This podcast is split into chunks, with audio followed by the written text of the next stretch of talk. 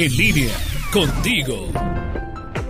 Amigos en línea, habla Ana Olivia Caballero, nutrióloga certificada y coach nutricional.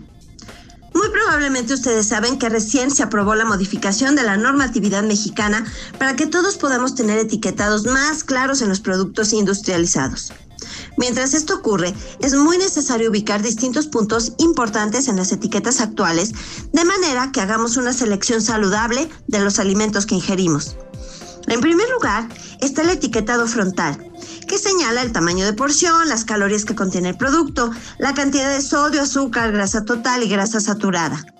Por la parte de atrás, generalmente encontramos el contenido nutrimental, que indica también el tamaño de porción, las calorías, grasas totales, grasas saturadas, carbohidratos y azúcares, pero también proteínas, sodio y colesterol. Como referencia, la Federación Mexicana de Diabetes considera a un alimento industrializado como recomendable cuando tiene por porción menos de 300 kilocalorías, menos de 5 gramos de azúcares, 5 gramos de grasas y 4 de grasas saturadas y menos de 140 miligramos de colesterol. Además, es deseable que tenga más de 5 gramos de fibra por porción. Aunque esta es una recomendación hecha para personas con diabetes, realmente es muy práctica y valiosa para la población en general. Ahora, me detengo un poco para comentar lo del tamaño de porción y otros pequeños detalles. Tengan mucho cuidado al leer las etiquetas.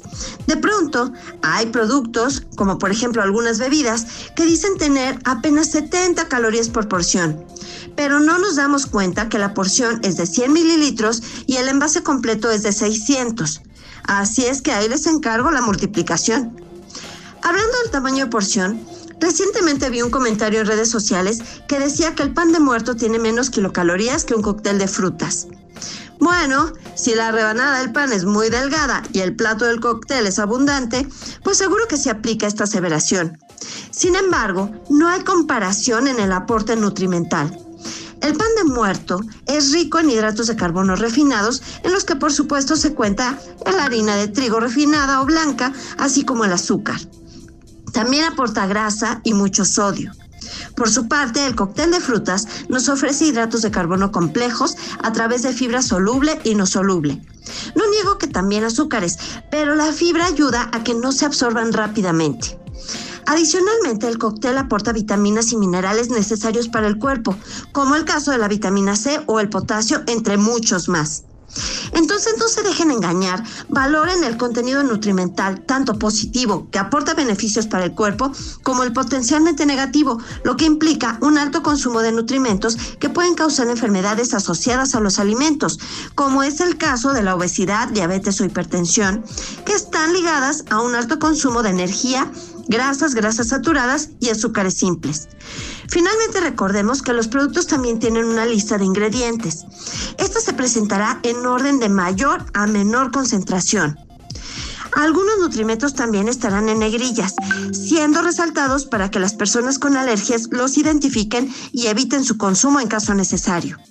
Al final de la lista de ingredientes también encontraremos leyendas de advertencias, esto para alergias o enfermedades como la fenilcetonuria.